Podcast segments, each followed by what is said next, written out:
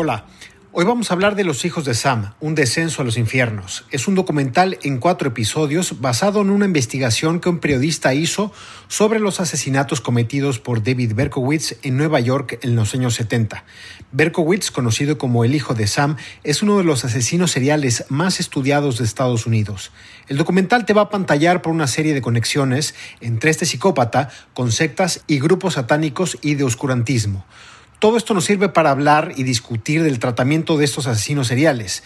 ¿Por qué nos gustan tanto estas historias? ¿Es morbo de verdad o realmente queremos saber qué es lo que los llevó a cometer estas atrocidades? Yo soy Luis Pablo Oregar y como siempre me acompañan mis compañeros Mariana Linares Cruz y Trino Camacho. Nada. Nada. Nada de nada. Nada. Nada. Nada. Nada. Nada. Nada de nada. Para que nunca tengas que decir. Nada que ver. Nada. Un podcast original de Netflix. Nada.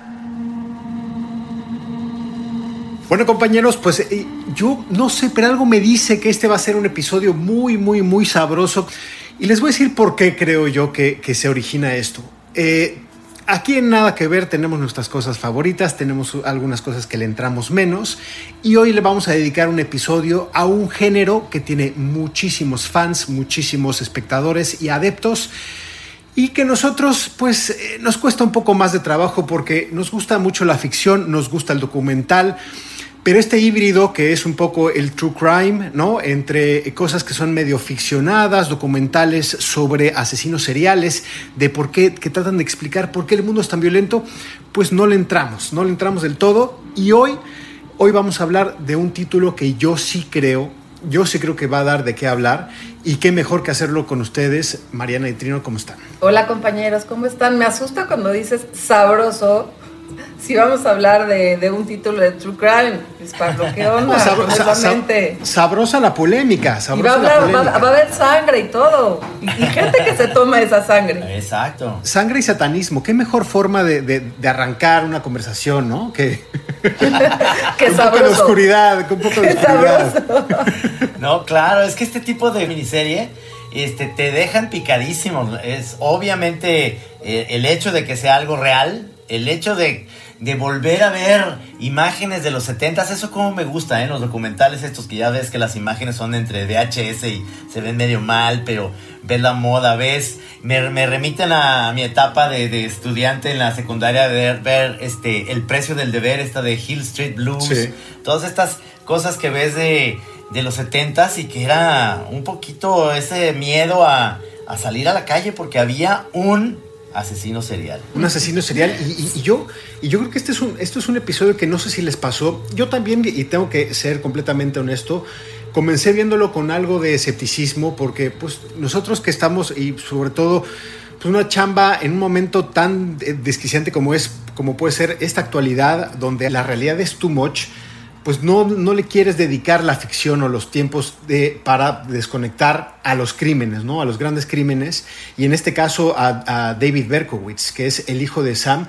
Pero yo sí creo que eh, eh, fue fascinante, muy interesante lo que, lo que llegas a entender, a comprender. Y yo, por ejemplo, les quiero preguntar, ¿ustedes sabían que había una ley que se hizo específicamente por el hijo de Sam, este asesino serial de los años 70 de Nueva York. La ley Berkowitz, ¿no? Exacto, la, la es ley esta ley que, que se me hace, la verdad me, me, parece muy, muy buena porque el hecho, ya habíamos platicado, ¿se acuerdan en la serie de La Serpiente? Que yo les decía que cómo era posible que este tipo de personas que siguen vivas, tanto Berkowitz como en, en el caso de La Serpiente, este Charles Sobra, Sobrach que sí. seguía haciendo, que yo digo es que venden sus historias y le siguen dando dinero a estas personas por hacer, por hacer esta apología de lo que fueron y que son unos verdaderos criminales y entonces pues ellos siguen ganando un dinero. Por ahí va la ley, ¿no? De que ese dinero no tiene que ir eh, a sus bolsillos, sino se va, digamos, a, a, a un fondo de unas de víctimas de, de este tipo de ataques, según yo. Por ahí va. Así es, efectivamente. Ándale, ándale. Trino, lo has dicho muy bien. Que también un poco me cuesta trabajo ubicar que hoy en día eh, estamos hablando constantemente de feminicidios en un país como México de 7 a 8 por día, ¿no? Y este caso habla de siete asesinatos en todo lo que ocurrió de la historia. Entonces también siento que hay que empezar a ubicar este tipo de historias en este nivel de, eh, de situar la propia historia, como lo hizo Berkowitz a, a, él mismo, a vender su propia historia, a vender los derechos de lo que le había pasado y cómo iba contándolo una y otra vez, vendiéndolo una y otra vez, y por eso da pie a tener la ley Berkowitz. Y después también lo que sucede con esta serie es que es un relato contado en un 95% en archivo. Toda la gente que se dedica a la investigación de archivo fílmico, de veras que tienen que ver esta serie. Porque todo está contado a partir de eso. Tenemos muy poquitas entrevistas eh, de hoy en día con algunos de los protagonistas, con los investigadores, pero es un relato que que, se cuenta con puras imágenes de los 70, ¿no? Muchas de muchas que sí pasaron alrededor del caso, muchas otras que no pasaron alrededor del caso y que van como hilando el relato. Entonces, ojo a la gente que se dedica a archivo, este es un must para saber cómo se teje a partir de un guion, de un guion que se, que se hace desde, desde una adaptación de la realidad y convertirlo a un relato. Eso, es, para, las, para las cuatro personas que, nos escuchan que se dedican a archivo. Pero para la gran mayoría que quieren una serie que les, que les divierte. Saludos a los de la pizca que nos escuchan y que se dedican a archivo, justamente. Pero a ver, María, yo estoy en parte, en parte de acuerdo con esto, porque sí, sí es una. Eh, yo como espectador sí estuve luchando un poco contra mi punto de vista, contra mi opinión de lo que me generan este tipo de, series, que efectivamente sí van a buscar pues, ser un taquillazo, van a buscar un fenómeno que yo creo que parte del morbo. Pero, pero creo que este título es interesante por algunas cosas. Y te diría, estoy completamente de acuerdo contigo de cómo, queda, o sea, cómo quedamos desde hace muchísimo tiempo. Estamos fijados en los asesinos seriales que tienen 20, 30, hasta 50 años, ¿no? Es decir, Charles Manson, David Berkowitz, Ted Bundy. Que para cada uno de estos ustedes pueden encontrar títulos en, eh, eh, Netflix. Es decir, casi cada quien escoge el perfil y puede conocer de la vida de este asesino serial, un, un poco de tratar de explicar sus motivos para, ser, para convertirse en monstruos, ¿no? En psicópatas, explicados en series, pueden ser ficciones, pueden ser documentales eso está presente ahí, ahí. Eh, eh, y desde hace muchísimo tiempo. Yo viendo esto, por ejemplo, de hecho, el primer episodio de Los hijos de Sam, Un descenso a los infiernos, pues me parece bastante clásico, ¿no? Es el ABC de quién era David Berkowitz y sí creo que es una historia que está íntimamente ligada al Nueva York de los 70 Yo creo que por eso se ha convertido en un fenómeno. Es, es una historia completamente vinculada a un verano en una de las ciudades más eh, importantes o más cosmopolitas del mundo. Y yo creo que a partir de ahí es como donde comienza, yo creo que el mito de eh, eh, El hijo de Sam, que además lo, lo, hemos visto en las películas de Summer of Sam, por ejemplo, de Spike Lee. hemos visto también algunas aproximaciones a la forma en cómo se va deschavetando estos personajes en Mindhunter, que es una serie que nos gusta muchísimo de David Fincher y que ustedes pueden ver aquí en, en Netflix. Pero lo que voy con todo esto es, efectivamente, me, me, llama la atención cómo nos sigue hipnotizando estos psicópatas de hace ya varias décadas, cuando, por ejemplo, eh, eh, no sabemos nada y, seguimos sin saber nada, por ejemplo, del asesino de la matanza con armas más grande que ha tenido Estados Unidos, que fue este loco de la matanza de Las Vegas, que se paró en, unos, un, en un hotel y mató a más de 50 personas. No sabemos los motivos, no sabemos apenas quién era, no hay productos de ficción seguimos un poco anclados en ese pasado, pero sí creo que series como esta nos descubren algo, yo creo que una historia, un capítulo B que estaba completamente perdido. Y eso es lo que yo agradezco de eh, eh, Los hijos de Sam. Un poco el contexto, porque esta serie es completamente un contexto a una, a una persona que buscaba cierto tipo de celebridad, que es David Berkowitz. Y yo creo que funciona muy bien porque efectivamente al, al final de, de, todos los episodios lo que hace un poco es desmonta esta personalidad de este psicópata para brillar y con una investigación que es, y ahorita los vamos a discutir sí o no, si cae a veces en teoría de conspiración, pero eso es a mí lo que me gustó. Pero ahí coincido contigo, creo que lo que, es, lo que es muy interesante de esta serie, a diferencia de La Serpiente, por ejemplo, que es ficción, ¿no? Esta lo que, lo que llama la atención, a mí lo que me permitió ir siguiendo eh, los episodios, es el punto de vista de la investigación, ¿no? que esa es parte de lo que nos encanta también a, los periodistas o a los no periodistas, a los archivos, o sea, al espectador en, general, a mí es, eso es lo que a mí me gusta. Cómo esta persona, el investigador, el periodista, se obsesiona hasta la cepa de su alma para, para dar a conocer que ese personaje no iba solo, ¿no? Entonces, ahí a mí sí me gusta porque ya no es tan importante los asesinatos, ya no es tan importante el escándalo mediático, que ahí siento es que es donde está un poquito exagerado en la serie, ¿no? Ya ni siquiera sabemos quiénes eran las víctimas en esta, en esta, en esta serie, no, no tenemos ni idea más que ella tenía 19 años y ya, ¿no?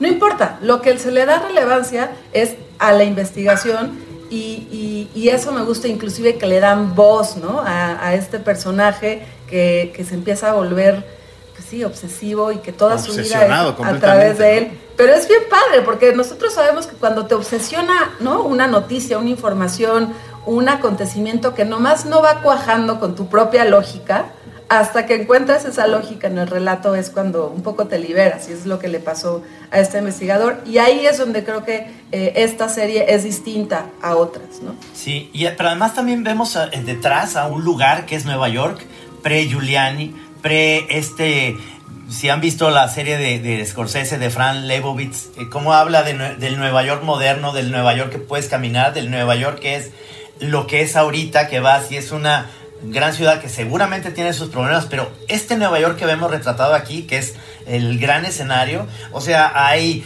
tiendas quemadas, hay, hay apagones, hay una crisis social de, racista, etcétera. Hay, hay muchísimos eventos que están ocurriendo, digamos, o que ocurrieron finales de los 60, 70 y esta paranoia satánica desatada un poco en Los Ángeles desde el clan Mason hasta ahorita es, es alimentada en ese momento incluso como algo burbujeante, como que está hirviendo todo el tiempo. Entonces es, e, eso es lo que atrapa también, un poco regresar a ese, a ese momento en Nueva York en donde ves las entrevistas de muchachas que ahora deben ser señoras este, más grandes que yo, de 66, 67, que eran chicas jóvenes, diciendo, no voy a ir a una fiesta, no voy a salir, el verano voy a pasar encerrada por el miedo, la psicosis y todo esto que, que incluso comparan a Jack el Destripador, ni siquiera había matado tantas mujeres como, como este Berkowitz. Y eso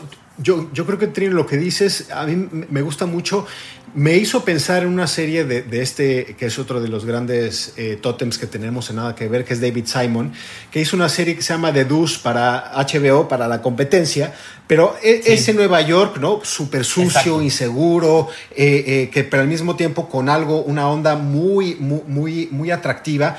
Eso está ahí y, que esa ciudad eh, eh, eh, fuera un poco como el escenario de todo esto, pues es bastante, efectivamente, es lo que nos gusta, es, es, bastante cinematográfico. Y yo creo que es lo que vemos ahí. Y a mí lo que me gusta de esto es que, como dice Mariana, también recupera un personaje pues es un, es un ídolo, un ídolo o un héroe inadvertido, ¿no? Este, este pues, un investigador que viendo un día, trabajaba en una revista, que hay que decirlo, es Maury de Terry. Computadoras, ¿no? De, para IBM. Y decía, mira, si yo escribo una nota más sobre, sobre procesos de distribución, me voy a suicidar. Entonces, obviamente, él, él, lo que hizo fue ver en las noticias de lo que todo el mundo hablaba, en la prensa, ¿no? Los grandes columnistas de la ciudad como Jimmy Breslin, que sale ahí, que es un personaje también el, típico eh, eh, gordo que escribía con el cigarro cayéndose la, ceniza mientras le pegaba la máquina de escribir, una figura en, el periodismo urbano de esa ciudad. Ay, perdón, te voy a interrumpir tantito. Me encantan las máquinas de escribir que están en, toda la serie. Me encanta la posibilidad ¿no? Y los oyes así tecleando durísimo, es, ya es el sonido de, otra era, ¿no? Es el sonido de otra era. Entonces, Maury Terry, Terry dice, yo quiero ser parte de eso, y comienza una investigación paralela, y hace lo que todos los grandes periodistas de investigación, que es atar cabos. Y la verdad es que yo sí creo que, que, que, que esta investigación nace de eh, pues una teoría del complot. Su tesis es muy sencilla.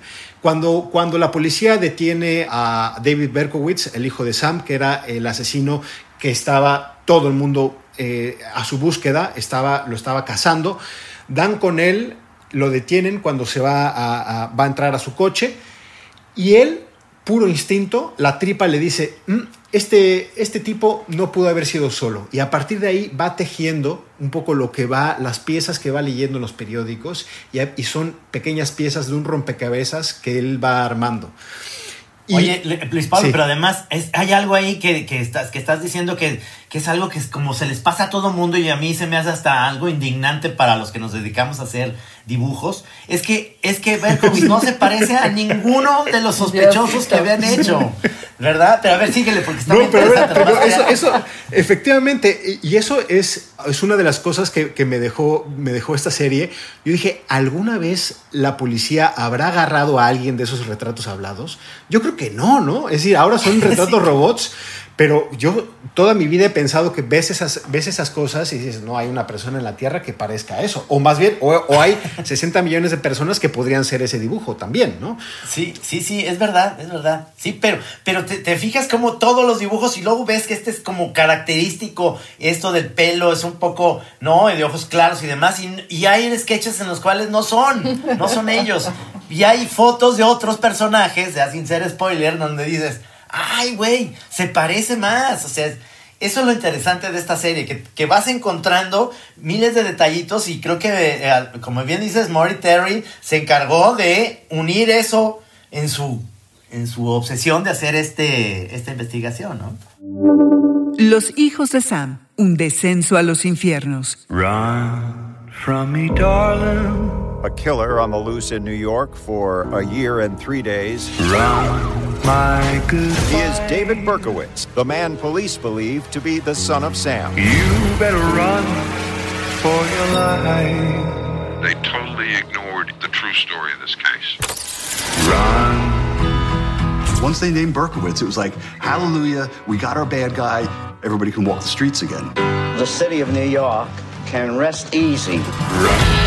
Berkowitz is claiming members of a satanic cult helped in the murders of six people. I could feel a force pulling me into the darkness. This group is all over the country. They were devoted to bringing on the end of the world. People are scared that this is still happening. With Berkowitz in prison.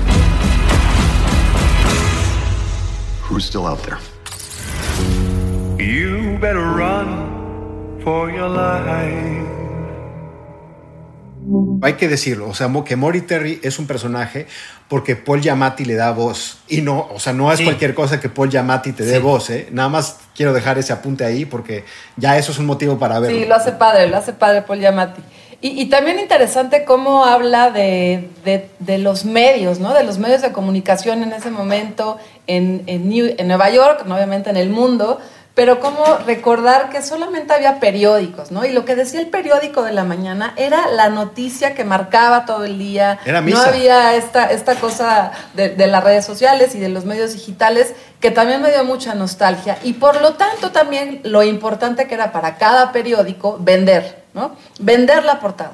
Tener ese titular que en algún momento nos tocó a, pues a los tres trabajar en periódicos en donde el titular ¿no? de la primera plana se podía discutir durante no sé cuántas horas de la noche hasta que quedara el que tenía que quedar porque vendía más. ¿no? Y en este caso también lo vemos en la serie de cómo los periódicos de Nueva York en ese momento se pelean por la foto, por infiltrar información, donde los policías pues también tienen ahí su, su mochadita para que, les, para que les manden cosas, cómo se publica una foto pues muy, muy este, impactante de, de Sam dormido, ¿no? Y cómo también Maury Terry, este, el protagonista, digamos, esta voz de, de la serie, no logra entrar del todo, a mí eso me parece interesante, al sistema, ¿no? De la noticia, Exacto. del periódico. Él, por más que sustenta su investigación, trae carpetas, trae fotos, trae entrevistas, no, no podemos no publicarlos. El- el- y, y ahora como los propios, ¿no? Los propios editores lo cuentan hasta con un poco de pena de, pues es que no, no,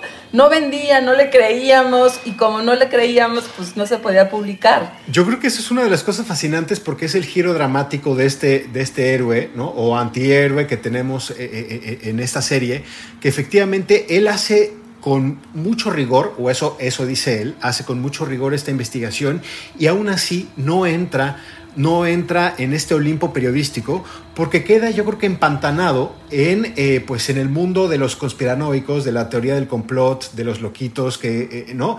Entonces ahí lo vemos, la mirada perdida que, porque en, en, este gran, gran ejercicio de material de archivo que comentabas, Mariana, lo vemos ya perdido en todos estos programas de televisión donde invitaban al satánico, al, al especialista en, en complots y él, ¿no? Entonces le decían, ¿y usted qué? Entonces, pues ya vemos cómo miraba al horizonte y decía, chingado, ¿por qué estoy aquí cuando yo tendría que estar en otro lado viviendo de que yo realmente revelé a qué grupo formaba parte David Berkowitz, ¿no?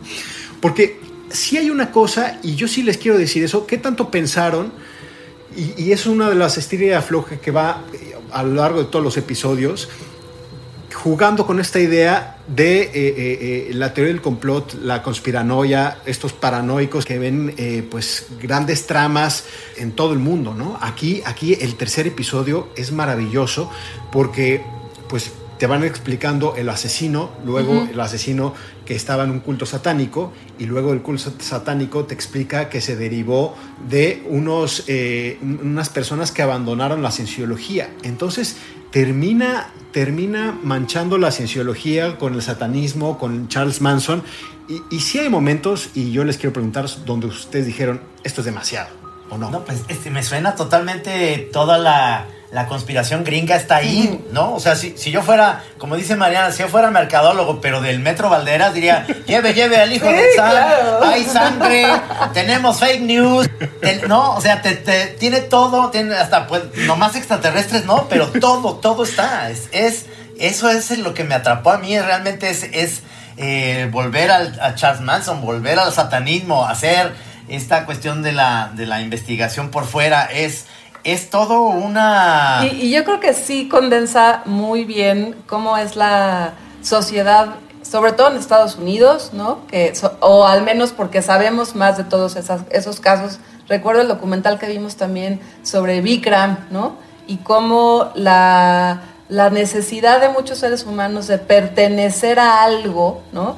De que, de que se te tome en cuenta, de que tu autoestima haya estado pisoteada durante, no sé, ciertos tantos años de tu vida y de pronto encuentres a alguien que te reconoce, se vuelve tan importante, se vuelve tan crucial que eh, encuentra un eco en estas, pues, pues sí, formas de manifestación, de asesinato, de feminicidio eh, en este caso, pero que sí tienen un caldo de cultivo muy real, ¿no? En, en, pues en el mundo, ¿no? No solo en Estados Unidos, y que aquí también lo vemos. A mí no me parece exagerado, el EP, a mí me gusta cómo está trabajado porque como que habla un especialista del oscurantismo, ¿no? Y ese, ese especialista, que es un poco como el mercadólogo, qué difícil ser eso, eh, te va contando cómo un símbolo se une con otra cosa y cómo una palabra significa tal y cómo las cartas. Esa parte de cómo se va hilando a partir de una filosofía oscurantista, ¿no? O de una filosofía de una ciencia o de la propia cienciología, me parece que lo argumentan muy bien y que entonces logra romper con el, la conspiración de unos locos. Sino, no, pues hay gente que sigue estas cosas y dentro de sus principios está asesina a las mujeres. Y, y como que eso queda bastante, eh, me gustó, como bastante disgregadito, bien, claro. Pero sigue pasando. Eh, hace, hace mm, cosa de meses, otra vez, los med- casi todos los medios eh, eh, del mundo pues recuperaron como ciertos avances porque hubo como una forma de descifrar las comunicaciones que el, el asesino del Zodiaco, que es otro asesino serial que nunca se encontró de San Francisco, envió a, pues, a los detectives de esa ciudad y a partir de ahí, pues alguien dijo voy a decodificar eh, este, este lenguaje que usó el asesino y se convirtió pues, en noticia en todos los periódicos. Entonces tenemos, tenemos esa semilla todavía mucho en el periodismo de ahora, ya con redes sociales, ya con una, una forma de interacción entre, entre periodistas y espectadores eh, y lectores, perdón, muy diferentes, entre un mundo mucho más violento, que tiene otro tipo de amenazas, ¿no? O sea, ahora vemos que pues, este es el, eh, Estados Unidos es el país más armado del mundo y pues llega alguien a una Eso. escuela y abre, abre fuego. Y, y- y seguimos sin entender mucho del proceso mental de los psicópatas.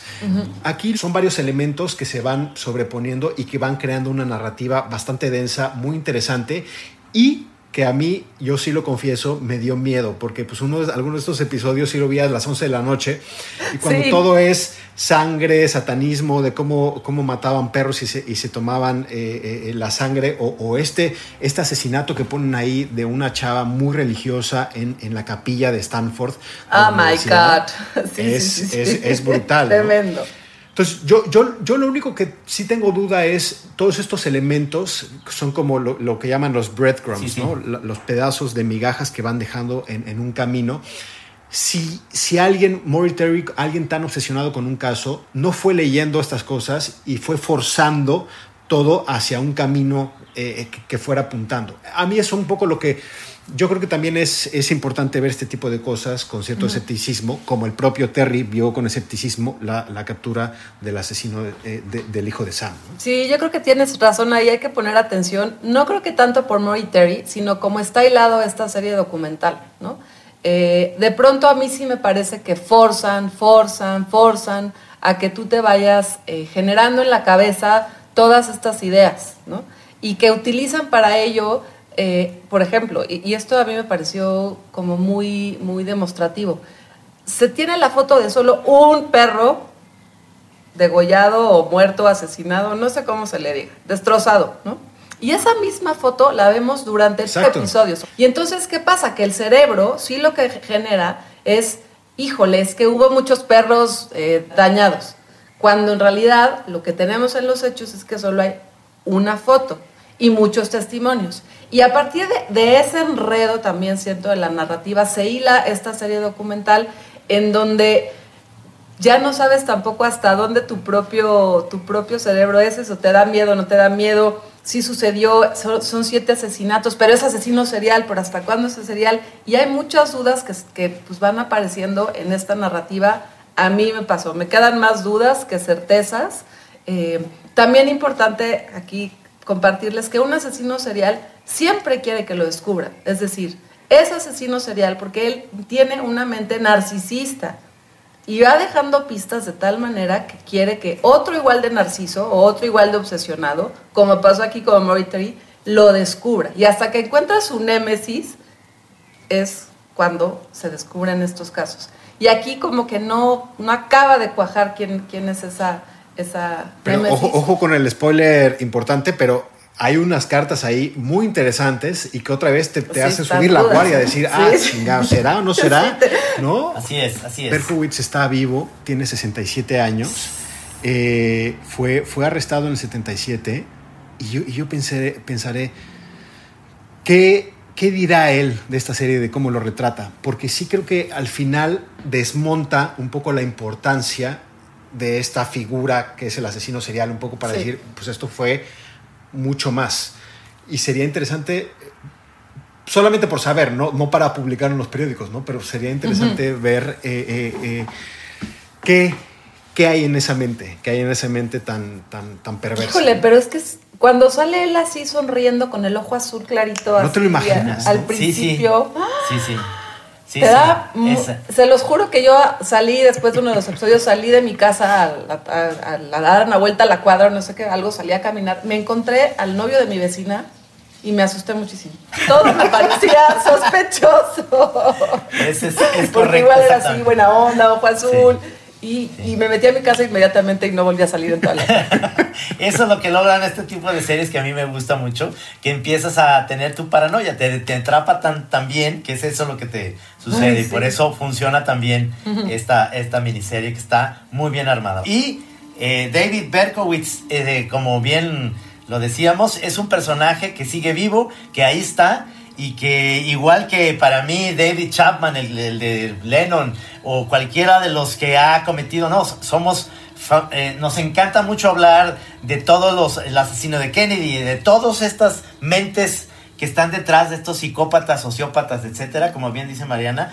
es un imán para ver sus historias de dónde vienen, por qué, cómo son niños abandonados, fueron, este, etcétera. Todo tiene un común denominador psicológico muy fuerte que hace que que estos personajes se vayan uniendo. Ya nomás faltaba que le encontraran el, el, eh, el guardián en el centeno, ¿verdad? Como, como Totalmente. todos los, todos los asesinos. Ah, Totalmente, totalmente. Pues ahí, ahí está la recomendación de, de esta semana. Yo creo que es interesante.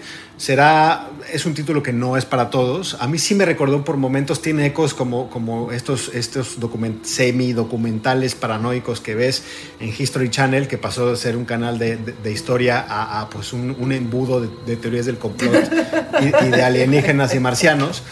Pero tiene, tiene sin lugar a dudas cosas muy, muy, muy interesantes. Eh, incluso en enero de 2019 Netflix dio vida otra vez a esta serie con una temporada, la temporada 15 con 12 episodios, para quien, les guste este, este tipo de emisiones. Así que compañeros, pues para más eh, misterios por resolver, ¿Resueltos? un gusto resueltos. Eh, No este quedará la duda, quedará la duda de Maury Terry, pero es un, es un gran hombre y está bien que se, que se limpie ahora y que se, que, que se trate de, de poner o dar una nueva lectura a lo que trató de hacer este. Oigan, este hombre, perdón, ¿no? un así colofoncito. ¿No es lo máximo el detective que aparece hoy en día, que fue el que, el que descubrió todo, ¿no? Diciendo, no, es que sí es él, se los juro, así como no había otra pista. Este, buscamos todo y después de no sé cuántos, 40 años, lo ves y, y lo quieres abrazar. de, Sí, hombre, ya créanle, ya, no importa. Me encantó. Tiene, tiene muy buenos personajes. Y la otra es Sí. la, la- la novia, la novia de Maury Terry, ¿no? Que eh, fue pobre, pobre cuata que tuvo que aguantar al, al- al obsesionado, ¿no? Primera cita y le empieza a hablar de- del caso del hijo de Sam, ¿no? Y luego para otra cita la- se la lleva de viaje porque Pero una- es una amor, o sea, eso sí es amor de verdad, porque lo defiende, ¿no? Siempre No, habla no, bien de él. claro, es- es- Para ella es el verdadero héroe. Guardia de Es la la memoria, de el verdadero amor. Dijimos que iba a estar sabroso el episodio y creo que hubo buena charla, hubo buena conversa. Ahí está, muy bien. Trino, abrazo. Mariana, beso. Adiós. Nos ponemos la cachucha La del sol próxima va a ser ¿no? animación para que podamos salir a dar vueltas a la cuadra. Sí, hay que ver cantando bajo la, cantando bajo la lluvia o algo, Algo así que nos haga suave, bailar. el o sol, algo. algo suave. Se acaba. Hasta la próxima. Exacto. Gracias por escucharnos aquí en Nada que Ver. Bye bye.